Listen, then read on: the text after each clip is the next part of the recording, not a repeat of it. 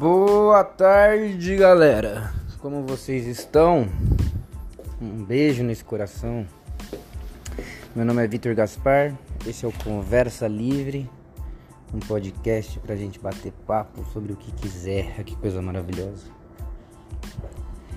E no episódio anterior eu falei um pouco de como eu vim parar com 18 anos em São Paulo, na faculdade Mackenzie, do 0 aos 18 anos.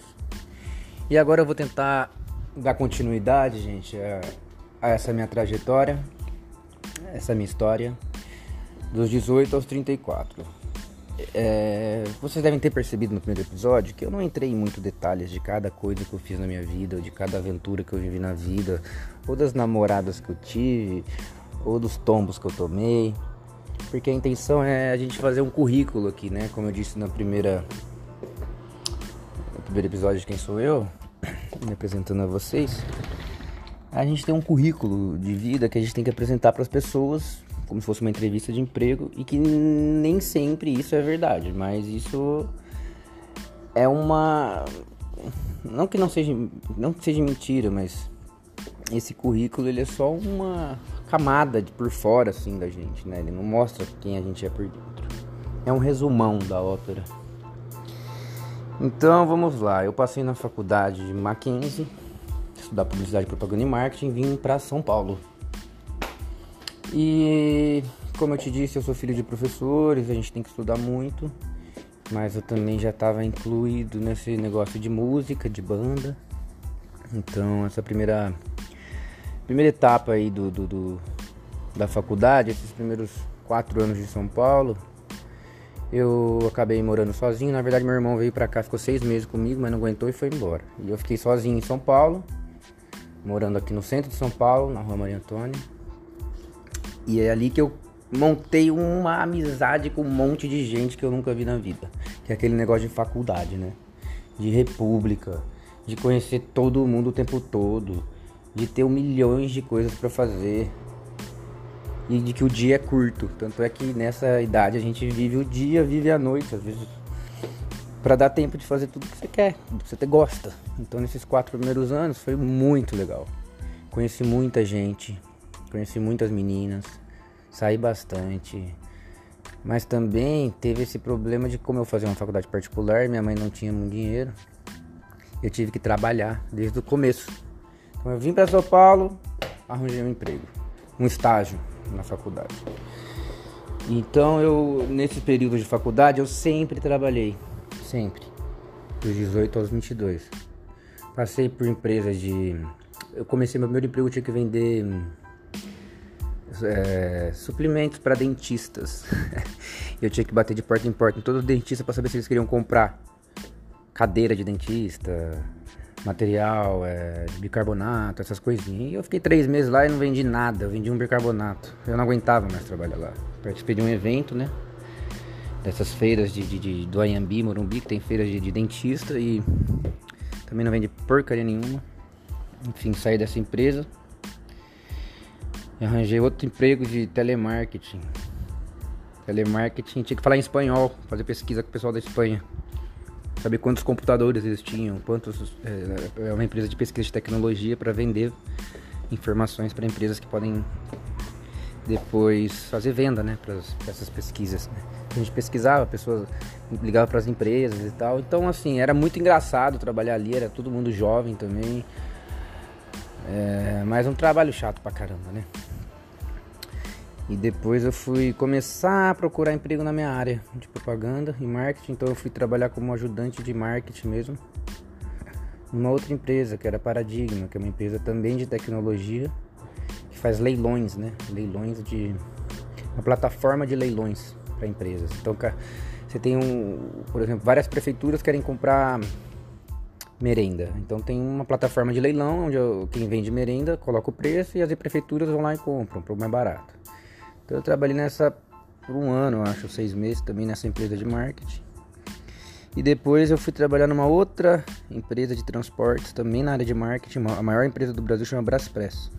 E foi ali que eu comecei a entender que eu ia trabalhar para os outros pro resto da vida, ou eu ia montar minha própria empresa ou montar algum negócio próprio para não ter que ser depender de ninguém, porque eu sou muito livre. Eu tenho muito minha opinião própria e eu não consigo que as pessoas ficam mandando em mim. Então eu precisava arranjar um esquema.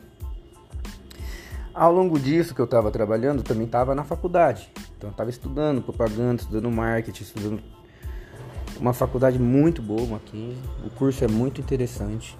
E como meu mãe é professor, meu pai é professor, repetindo isso de novo, eu fui fazer uma iniciação científica que chama PIBIC, que é um projeto que o, o governo vai te ajudando a estudar para se desenvolver, é um pesquisador científico. E eu fiz um projeto muito legal no Mackenzie. Eu descobri, gente, que o primeiro gol. Olha como é, eu já falei que eu gostava de futebol, então o meu projeto foi em cima de futebol, tá? Sobre a história do futebol e junto com a mídia, como é que isso foi crescendo no mundo. Esse espetáculo que é o futebol hoje em dia.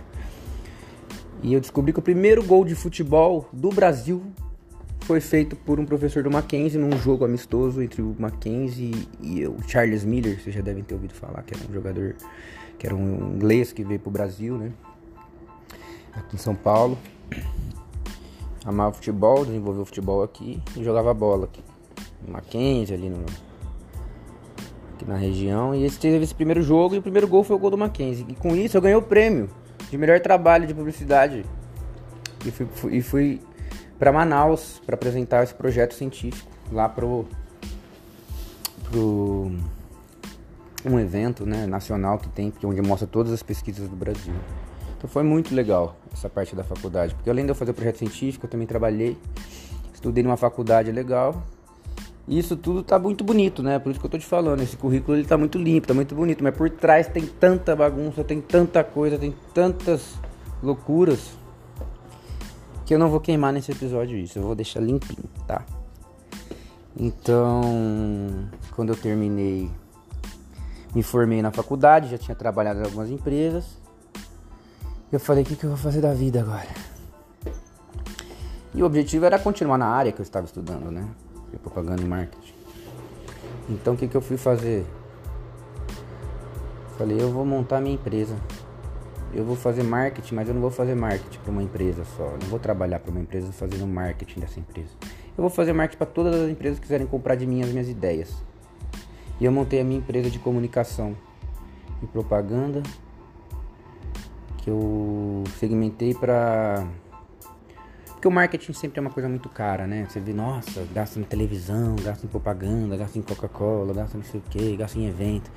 Só que existe um mundo inteiro de pequenas empresas, de profissionais autônomos, de, de gente que não tem muito dinheiro para investir nisso, mas que precisa de cartão, precisa de folheto, precisa de um banner, precisa de uma propaganda, precisa arrumar sua loja, precisa fazer tudo bonitinho, né? A comunicação da loja, da empresa, só que eles não têm dinheiro para gastar com marketing. Então eu inventei uma empresa que é Sim Loja Gráfica, Sistema Integrado de Marketing. Assim. Sim. E com isso eu comecei a bater de porta em porta, porque eu já batia, né? Quando era trabalhava como dentista, já fazia pesquisa depois quando eu trabalhava de telemarketing. Depois eu já fazia coisas de marketing para para paradigma, depois eu já fazia grandes compras e, e pesquisa de material de marketing para Braspress. Então eu falei, eu vou fazer isso, mas eu vou fazer isso para pequenas empresas. Porque o Brasil é um país muita gente é pobre aqui. Ninguém tem muito dinheiro. Todo mundo tem sonho, todo mundo tem que trabalhar e todo mundo precisa de alguma coisinha para se sustentar. Então eu falei, eu vou fazer marketing para esse pessoal. Então eu montei essa loja com 22 anos, quando eu acabei de me formar, 22, em 2010 foi isso. Hoje é 2021, nós temos 11 anos. Assim está aberta até hoje, sim. Cresceu muito. Só que o que que acontece? Abri mão de tudo para montar essa empresa. Eu abri mão de tudo. Abri mão de amigo, abri mão de namorada, abri mão de tudo. E fui correr atrás disso. E isso foi dando certo dia após dia, dia após dia, dia após dia, com muita dificuldade, sem dinheiro, numa luta. Então às vezes eu errava, às vezes eu acertava e contratava funcionário, mandava embora, e não dava certo, aí chamava amigo para trabalhar e não dava certo. E nisso eu fui me profissionalizando. Essa empresa foi crescendo. Eu mudei de ponto. Eu comecei a alugar uma, uma mesa. Eu alugava uma mesa assim, ó, mil reais, dentro de uma empresa que vendia cartucho na porta do metrô Santa Cecília. Fiquei seis meses ali sendo explorado por um judeu que me alugava por mil reais aquela mesa. Mas eu consegui cliente, consegui ir crescendo e aluguei uma loja do lado ali perto, no mesmo bairro. Depois isso aumentou um pouquinho, os custos aumentaram muito, mas eu também estava vendendo mais, estava vindo mais gente comprar, então estava dando certo. E depois eu montei outra loja, uma grande loja que é onde eu tô até hoje, de mil metros quadrados. Uma loucura que eu fiz na minha vida, porque é um custo que nem eu sabia como ia pagar isso, só de aluguel. E tô lá há quatro anos, ou cinco, nesse prédio. Com muita dificuldade, com muita luta, com muita briga, com muita garra. Eu tô conseguindo. Tô conseguindo, tô conseguindo. Tava muito, muito, muito bem. Aí veio a pandemia. E a gente não podia vender mais. Tinha que fechar a porta. É isso tudo que a gente tá passando agora. Mas eu não desisti. Eu negociei aluguel, eu negociei com funcionário, eu negociei com fornecedor. Só Deus sabe a dificuldade que eu passei nesses momentos. Até hoje. Então, com muita dificuldade também eu fui conseguindo comprar as minhas coisas. Então, eu, com 23 anos eu já tinha um carro, já tinha um apartamento. Depois eu comprei, troquei, fui trocando de carro. Depois eu comprei um outro apartamento. Depois eu troquei de carro de novo. Hoje eu tenho carro zero, apartamento, dois apartamentos, tenho uh, troca de celular do ano, tenho TV boa, geladeira boa, máquina de lavar, de secar. Eu tô não tô milionário, não tô rico, mas eu consigo ter minhas coisinhas que eu consegui independentemente, sozinho, na luta, sem ninguém. E hoje eu posso contar com uma equipe que trabalha comigo, de jovens, que eu apoio como ninguém me apoiou no começo, hoje eu apoio esses meninos, essas meninas que trabalham comigo. E a gente está lutando muito. E hoje eu quero melhorar a vida deles, assim como eu melhorei a minha. Então eu estou podendo dar hoje melhores condições para meus funcionários. E eu tenho certeza que agora, voltando essa economia, voltando à pandemia, a gente vai estourar. Vocês vão falar muito assim, vocês vão ainda ouvir muito disso. Então foi isso, gente. Dos 18 até hoje, os 34 Fiz Mackenzie. Ah, no meio do caminho, tive uma banda. uma banda, banda Berenice, lá no Mackenzie. Eu morei também numa república, a gente mudou aqui, já mudei de três, quatro vezes de apartamento. No começo eu adorava ficar com, com a molecada em casa, era festa, era almoço, era bagunça, mas aí depois você começa a ficar irritado com seus amigos, já vê que um, um outro é preguiçoso, outro não lava a louça, ninguém quer ir pra frente. República é uma coisa meio estranha. Enquanto um tá lá fumando maconha, o outro tá uh, rezando, o outro tá com a namorada, o outro tá é, querendo eh, pintar seu quarto. Então é tudo uma bagunça, cada um quer uma coisa e no fim todo mundo mora junto e briga. Então República é uma fase para você viver dos 18 aos 22. Depois disso, com certeza você vai querer ter seu canto, querer ter suas coisas, você vai poder diminuir o número de pessoas que estão morando com você, né? Eu morava com cinco, depois morar com três, agora com dois, eu vou morar sozinho. Quando eu fui morar sozinho, aí caiu minha ficha. Tô morando sozinho, sozinho, sozinho.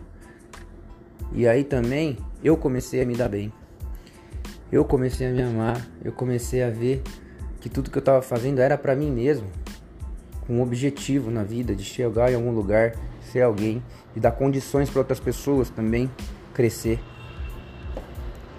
Então eu tive sim muita dificuldade, mas tive muita alegria. Tanto com essa banda Berenice, que a gente tocou em São Paulo, participou de festivais, foi uma coisa linda, maravilhosa. Na República também foi muito legal, muitas bagunças, festas de faculdade, viagem, tal, tal, tal. Chegou uma hora que eu falei, vou virar homem.